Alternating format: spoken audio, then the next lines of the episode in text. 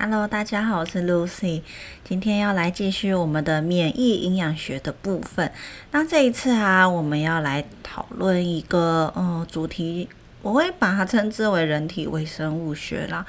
主要大部分的资料都是来自于我德国的硕士班上课讲义，那比较少是来自其他就是美国课程啊，或者是我在台湾上的一些课程哦。那主要是我之前有聊到，因为我觉得呢自己在微生物免疫学这一块比较弱，所以在德国呢就特别修了这一方面的很多的课程哦。那其中一部分的微生物学是上英文课程的，就 觉得诶，那个上课资料都是英文文献，好像如果之后要整理的话比较容易。但呃，我刚刚稍微看了一下，我觉得比较有趣的部分还是在于我本来嗯修的一堂那个益生菌食物的课程哦。那老实说啊，当初 当初这道课程我都觉得蛮难的。我好像印象在一个小教室里面，然后嗯，我好像大部分时间都听不太懂，因为就是太陌生了。有很多是过去在可能在台湾上课的时候，或者自己本身的生活里面就比较没有学到这些东西，所以当时其实是，嗯，好像没有什么在上课。不过有时候就是这样，因为呃，德文是一个文法很复杂的语言，加上我德文就不是很好，所以呃，在论述的时候呢。哦，常常很难听得懂老师的那个论述的逻辑，就是前因后果。有时候我听到那句话的下半段，我已经忘忘记前半段的主词是什么了。所以有时候真的就是听得不是很懂。而且我虽然那时候第一学期还有录音，然后录音回去，嗯，听不懂的部分再怎么反复播放还是听不懂。后来还是有一点放弃了。那后来，呃，老师说，很大一部分在不熟悉的主题，大概就是以上课讲义为主，然后自己很努力的去把讲义上面的所有字都看一看。那当时我觉得网络消息也没有那么的流通，再加上自己本身自己的程度啦，也不知道就是在搜寻资料的时候该用什么方式去搜寻哦。所以其实有的时候觉得啊，这一些呃非本来营养学范围内的东西，当初真的是学的蛮辛苦的。不过老实说，嗯，我在想，可能德国同学 学起来也没有很轻松，因为其实是以我现在呃已经在功能医学领域待这么久了，我这些回头来看这些上课讲义，还是觉得嗯非常的精彩，非常有趣。那也是平常在外面比较少看到的一些主题哦。那我自己是非常的喜欢，在平常上课的时候提到呃人体微生物时候，我或多或少都会把一些资料掏出来跟大家分享一些观念上的事情。那我觉得就微生物这件事情来说，有一个很重要的观念就是呢，我们可能平常在想微生物的时候，我们想到的都是肠道，我们就觉得啊，如果在讲人体这个细菌啊、益生菌啊，我们大概讲的就是肠胃道里面的，尤其是以大肠为主，因为大肠是菌虫数量，然后菌虫种类最多、最复杂的地方。那在我们功能医学里面，我们会开始呃去探索小肠的这一段嘛。因为当我们的小肠菌虫过多的时候呢，它会在小肠去抢我们的很多的营养素，然后甚至去把它发酵，然后在我们的肠道产气。所以在美国肠胃科呢，有一个诊断叫就叫做小肠菌虫过度增生。我今天讲话比较慢，因为我发现我好像昨天半夜有一点气喘发作，所以现在呼吸气的时候，那个气管会有那个哮喘声。就这个声音，不知道大家听不听得到？觉得有点害羞。好，那对，这也是因为我自己本身就是有蛮多过敏方面的疾病啦，所以我对这个领域也是相当的有兴趣哦。那我刚刚提到这个小肠细菌过度增生的检查呢，是我在德国上课的时候有学到的。那当时那一门课叫做临床营养是选修的，然后那时候的课程是在。在法兰克福里面的一家医院上课的，那就是里面的临床医师来帮我们上课，所以当时那一套课程也是非常的困难。反而是我在学了功能医学之后，再回头看他上课讲义，发现啊，这就是小肠菌虫过多增生的检测啊。那当时呃，可能就学理来探讨嘛。那当时就帮我们上了四五种吹气的检查方式。那以我们诊所来说呢，我们目前是用一种糖水，然后测两种气体的检测结果。那除了大肠里面有很多的菌虫，那小肠里面呢，其实有不少的菌虫嘛，那会影响到我们消化吸收。那如果当它们组成异常的时候呢，又会去造成我们有一些胀气啊、肠道功能障碍，甚至它有可能会去伤到我们的肠道神经系统。那再往上走，相信很多人也知道，我们胃里面其实也是有一生，呃，也是有一些菌虫在里面的。虽然我们的胃酸非常的酸，但是我们胃里面也是有一些耐酸性的菌虫存在里面。那当我们感染这个胃幽门杆菌的时候呢，就会伤害我们的胃。所以当时我在德国，诶，也是蛮幸运的。那个时候上课好像就是上。那个英文课程的人体微生物学的时候呢，我们有可以免费做一个胃幽门杆菌的吹气实验。大家知道那个费用不低。那以当时以学生来说啦，那时候觉得，哎，我那么从小到大就有这么多胃痛的问题，那我真的觉得自己有胃幽门杆菌的感染。没想到当时的吹气结果出来哦。那个浓度非常非常的低，根本就没有办法怀疑是不是有感染，所以当时也是觉得很困惑，想说我的胃到底出现了什么问题哦？那胃的这个微微生物菌虫为什么我们现在还是很少讨论？我觉得很多原因都是因为你没有检测的方法，所以为什么我们在功能医学常常做检测、检测、检测、检测非常的重要？你没有检测，你怎么有证据？你怎么知道怎么处理哦？所以，我们正规功能医学来说呢，其实很多事情都是从检测出发，嗯，会变成说我们擅长的部分都是有检测的部分，因为我们有证据。那如果没有检测的话，我就没有办法证明嘛。像例如说，胃里面虽然有微生物菌虫，那如果我没有检测方法，这件事情就是变成我们的基本常识而已。那每个医生也都知道，当初学校都有教，但是因为既然也没有检查方式，也不知道是不是微生物菌虫改变，就造成我们的胃功能异常哦，都没有证据啊，所以也都不知道怎么处理。但其实里面也是有微生物菌虫的。那再往上走啊，其实我们的口腔也是有微生物菌虫。那甚至就有很多医学研究在研究说，我们口腔的微生物菌虫跟我们一些牙周病啊、口腔健康啊，甚至延伸到我们的心血管疾病嘛。大家知道，我们的牙周病跟我们的心血管疾病其实是有很强烈的关联性的。所以，我们的口腔微生物菌虫呢，也是一个很重要的部分。那我在我就有发现，呃，德国的营养学里面是有口腔营养学的。那我当时也曾经很热血的想说呢，我回台湾前应该要买几本原文书，然后回台湾之后再自己慢慢看。不过因为就真的不知道从何选起哦，那时候在书店啊，在图书馆看了很久，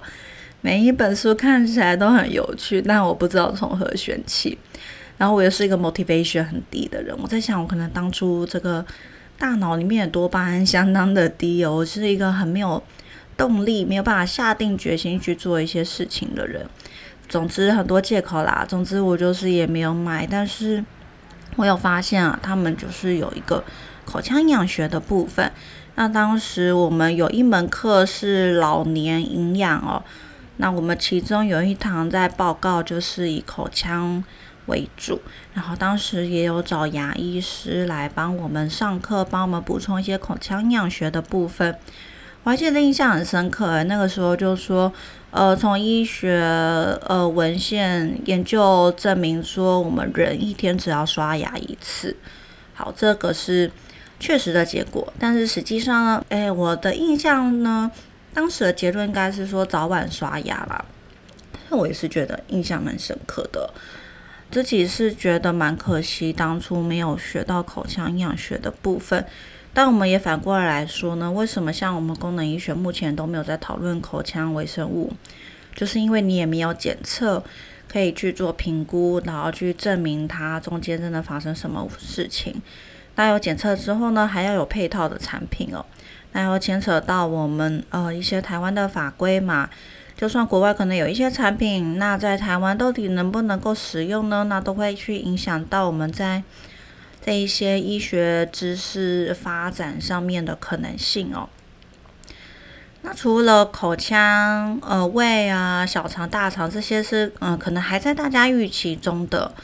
那接下来大家可能比较陌生的，我像我们的私密处，尤其是像女性啊，从我们的这个子宫颈啊，其实这一区都是黏膜嘛，子宫颈，然后到我们的外阴部，这些都是因根据不同的 pH 值，然后会有不同的微生物菌虫去组成。那为什么我们女性的私密处微生物菌虫很重要？它就会影响到说我们容不容易感染嘛？它会不会干燥？然后甚至去影响到了我们子宫啊，影响到我们阴道的健康。那接下来就会影响到说，那你在生小孩的时候呢？其实我们阴道的微生物菌虫也是会影响到我们的胎儿健康的。所以呃，像我们那时候在上课说，他老师就有真的很直接去提到说，女性应该要选择呃。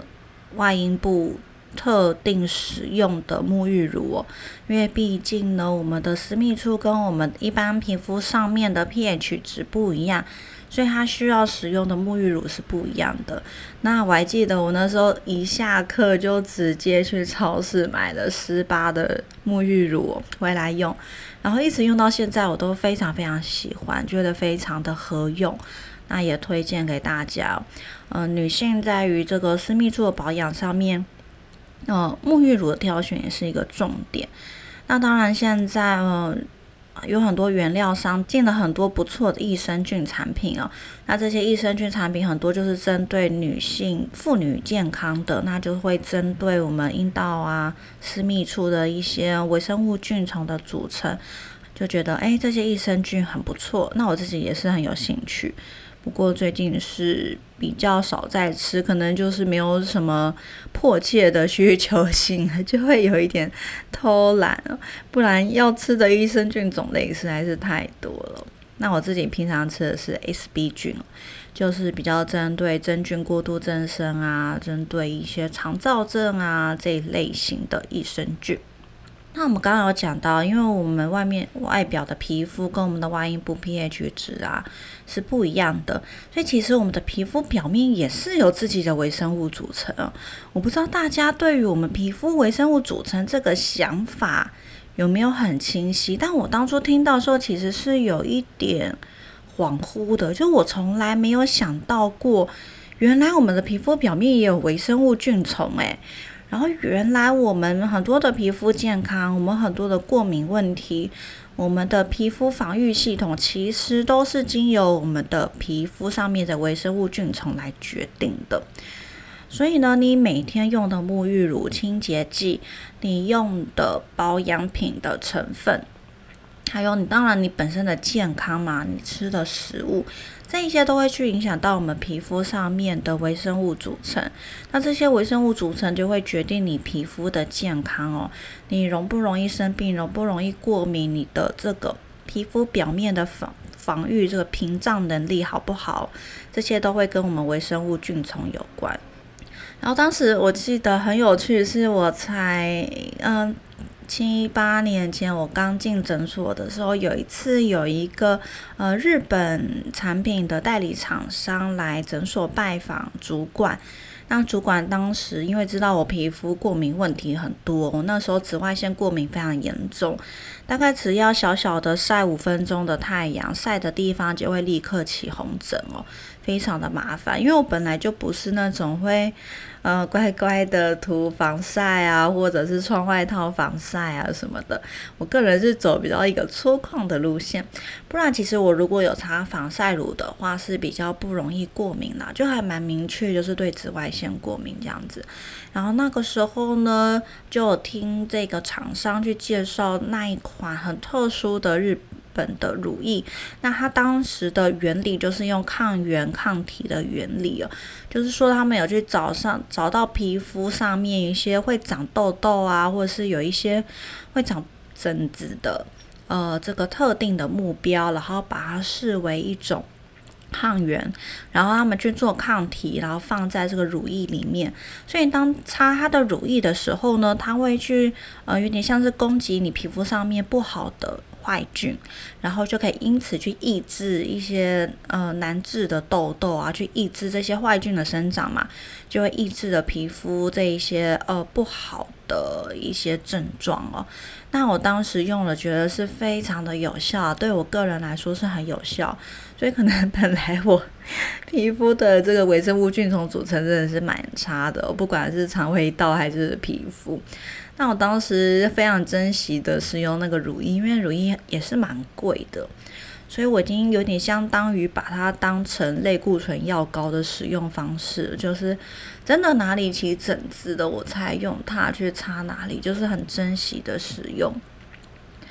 那照道理来说呢，应该是我日常呢，应该要选择一款嗯，组成很单纯、很干净的乳液，来维持我皮肤的保湿跟健康哦。但我就是一个非常懒惰的人，我大概都只有在皮肤很干燥然后发痒的时候，才会比较认真的擦。好，讲到乳液啊，这我我又想到哦，我人生中另外一个故事哦。嗯，因为我从小到大几乎都没有在擦身体乳液嘛。后来那个时候第一年去德国的时候，在柏林一去呢，就遇到了零下二十度，有一段暴风雪的时期哦。那当时从冬天，然后进到春天，然后一下子天气变热，气温变化很大，然后我皮肤那时候非常非常严重，那时候是全身爆疹子，而且我当时呢，就是因为觉得皮肤真的有状况了，非常的干痒，然后就赶快去买了呃德国品牌嘛，很平价，然后又感觉成分很单纯的品牌身体乳来擦，结果一擦也不知道到底是乳液的问题，还是真的来不及了。我隔天就呃大面积的爆发很严重的痒疹，非常严重，然后是痒到我没有办法睡觉，所以我还因此有一天没有去上语言班的课，就是整个状况很差，当时非常非常的严重。那我后来呢有遇到一个药师朋友，算是同学啦，他那时候就说啊，你起疹子就什么都不要擦，那我就跟他说。我就是因为什么都没擦才会起疹子的，所以我觉得有一些很传统的想法是认为说会造成你起疹子的，可能就是你用太多的保养品，然后里面有一些可能香料啊，有一些保存剂啊，去刺激到你的皮肤，造成了过敏。那这种当然是有可能啦，但是以我这种懒人来说，我就是平常太。过自己了，什么东西都没有擦。那长期皮肤在一个缺乏保湿、缺乏滋润，所以它的 barrier 就是它的屏障会能力会下降哦。那一旦你遇到了这种气温强烈的变化、湿度强烈变化的时候呢，皮肤它的这个屏障功能就会受损，然后就容易爆发一些呃免疫反应这样子哦。所以我后来自己当然也是就会开始去寻找一些我觉得哦真的品质非常好的乳液来擦。那我对这一些产品的要求都很高哦，都是即使我已经爆疹子了，我已经晒伤，我已经不舒服了，都要擦起来不会有任何过敏的感觉，然后还要觉得非常。强力的保湿，然后隔天起床都会感觉有效果，那已经效力已经有，觉得有点相当于药膏了啦。那我想要跟大家分享的是，我觉得一个呃品质很好的乳液，它其实就它本来的原理上来说，它也达得到相似的效果。那大家当然是。真的很严重生病时候，还是要用一些抗发炎的药膏，或者是类固醇的药膏。但是平常呢，还是先组成成分很好的乳液为主。然后沐浴乳也要挑选的，沐浴乳当然就是因为我自己就过敏性肌肤嘛，所以我沐浴乳也是很挑，包括洗面乳，在这一方面的产品使用上来说，我都非常非常的小心哦。好，那我们简单的讲了一轮身体几个比较重要的区域，就是说，呃，其实不管是什么黏膜还是皮肤，呃，黏膜是我们身体内部对外的一个屏障嘛。我们常常在讲说，其实真正最大面积在面对外界的攻击，然后进行防御的，并不是我们外。表的皮肤，而是我们的口腔到肠道系统，因为我们每一天会吃很多的食物下去，这些对我们身体来说都是一个外来的物质，它上面都会带有一些微生物菌虫，可能里面会有病原菌，它从我们的口腔到我们的胃、小肠、大肠，它一路上都有黏膜进行一些防御哦。那这个是我们接触外界面积最庞大的一个黏膜系统，那反而皮肤反相对来说的面积还没有这么大。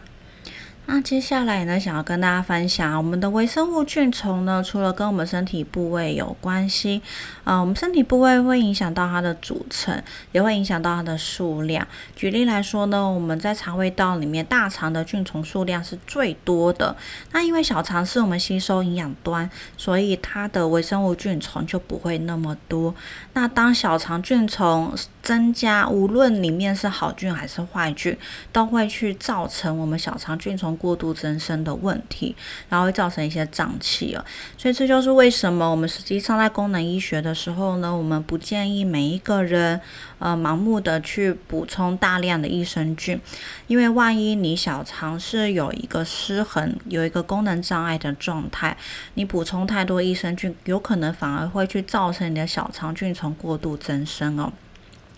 所以假设说你或你身边的人有遇到吃了益生菌反而更容易胀气的话呢，就要非常慎重的去评估有没有这个小肠菌虫过度增生的问题。那关于小肠菌虫过度增生啊，我跟欧医师都在网络上面分享了非常非常大量资讯，应该是大家稍微搜寻一下都找得到的。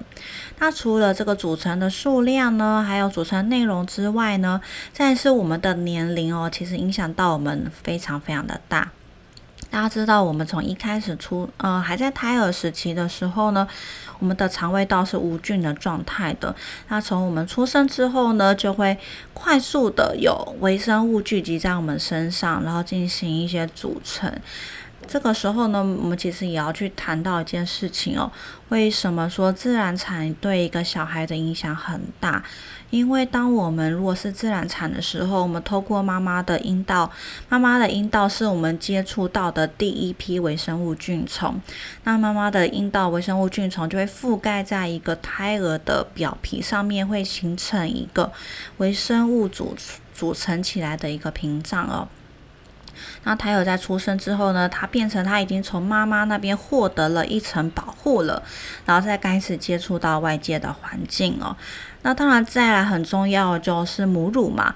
我发现大家现在也都很重视，就是初乳，就妈妈第一次挤出来的那个乳汁，虽然它可能很淡，但是对胎儿来说呢，当他肠道刚开始还是无菌的状态，对新生儿来说，他一吃到第一口，里面就是有妈妈要传递给小孩一些非常非常重要的免疫球蛋白。那就可以去组成它肠胃道第一批定植的微生物菌虫哦，非常非常重要。所以有些研究呢，它就会去研究说，呃。以婴儿来说呢，如果他吃的是配方奶，还是吃的是母奶，他的肠道微生物菌虫可能会有一些不一样的地方哦。那可能是说，他如果真的都是以母乳为主的话呢，他一些比较好的菌虫在组成上面会比较占有优势。那当然呢，呃，我们吃的东西对我们微生物菌虫来说非常非常重要嘛，所以接下来婴儿他去接触到固体食物的时间以及种类，也会去快速的改变他的肠道菌虫的组成哦。再来就根据很多的这个微生物体学的研究呢，当我们开始长大之后，我们有没有使用抗生素？我们是否健康？还是我们有营养不良的话呢？我们菌虫组成都会相当的不同。那随着我们的年龄改变。也许我们有些中年肥胖的话，也可以看得出来，我们肠道菌丛的组成是不一样的。那在到了年纪大了之后，老年之后呢，我们可能就会有一些比较不好的微生物菌丛成为强势菌丛哦。然后那也就会跟我们实际上的器官功能啊，还有我们的抗衰老啊，还有我们的老化程度啊，都是有一些关联性的。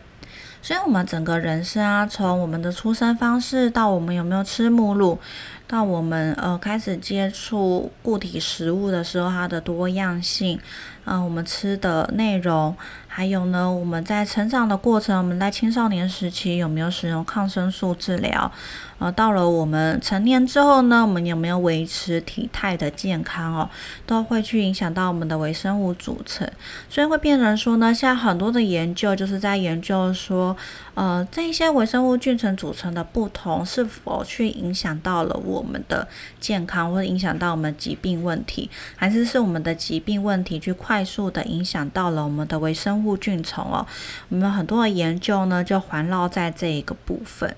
所以我个人呢，呃，当然是我们身为营养师，其实非常非常强调自然产以及喂母乳这两件事情是非常重要的。不过不得不说，我们也知道目前的现实生活并不是那么的，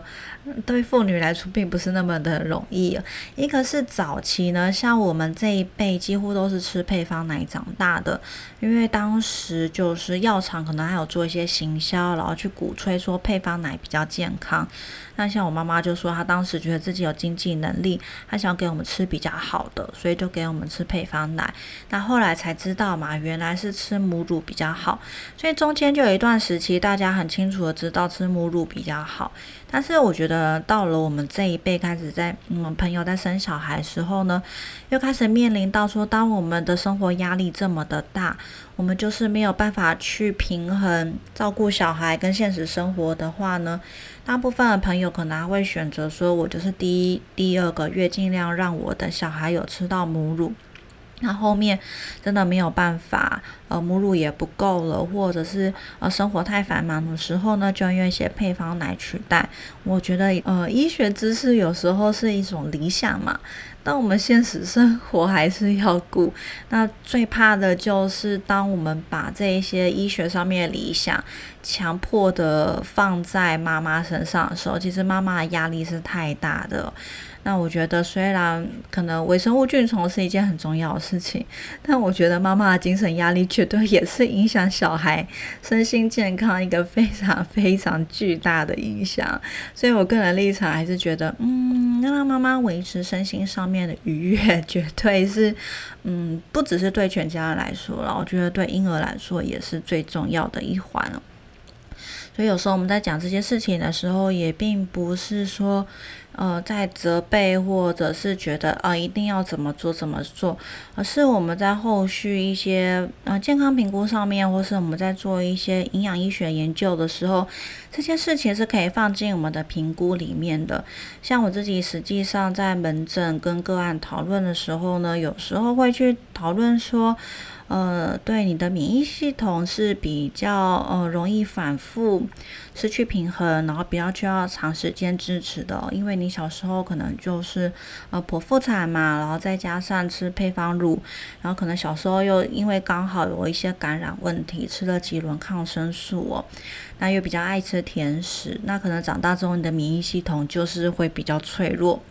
因为你可以去想象说，当你小的时候呢，你用了很多不好的东西去影响到你在你肠道定植的那些微生物菌虫啊，那这些微生物菌虫的组成其实会根本的影响到我们的体质。我现在很喜欢讲体质这件事情，因为我觉得真的很贴切。当你定植在你的肠道菌虫，它是一个健康的组成的时候，它会非常非常根本的改变你全身的健康的体质。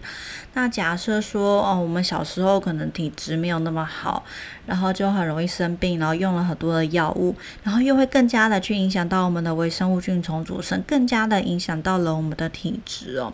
那我们长大之后就比较容易肥胖啊，比较容易过敏啊，比较容易有一些一堆有的没的的问题哦。那为什么讲说微生物菌丛是一个决定体质的关键哦？大家其实平常就已经看到够多关于微生物菌丛的重要性啊，它会从多重路径去影响到我们的大脑认知功能，影响到我们的神经退化性疾病，影响到我们精神情绪调控，这些证据力度都非常的大。然后这些微生物呢，会直接影响到我们的肠胃道健康，影响到我们的营养吸收，影响到我们肠道发炎。它甚至呢会去调控我们肠道屏障功能，然后影响到我们的肠道免疫系统。那肠道免疫系统就会触发到我们全身的这些发炎反应，甚至是像现在这个 COVID-19 啊，长新冠的问题，很多都在探讨这个发炎的路径呐。而且这个发炎路径呢，也都会跟我们肠道微生物菌丛有很强烈的关联性哦。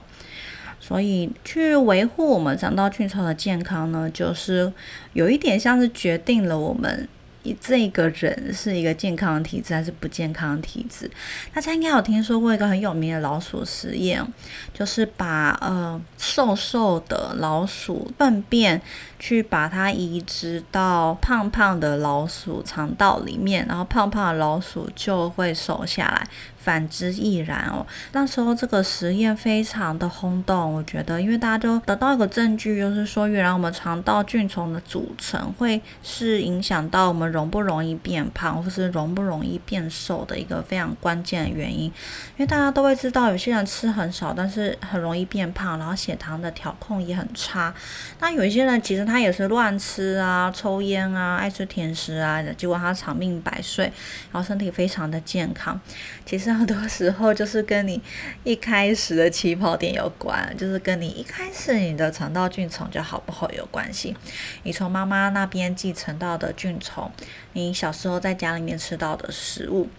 那会去决定了定植在我们肠道里面的微生物菌丛哦。那当然讲到这个，我们就要讲到肠道菌丛定序的技术，以及肠道菌丛基因资料库。以及粪便移植治疗这一些，因为这些在这几年来在台湾非发展的非常非常的好。那我们也有跟这个呃义大的叶教授合作，因为他就是在这一块做的非常的好，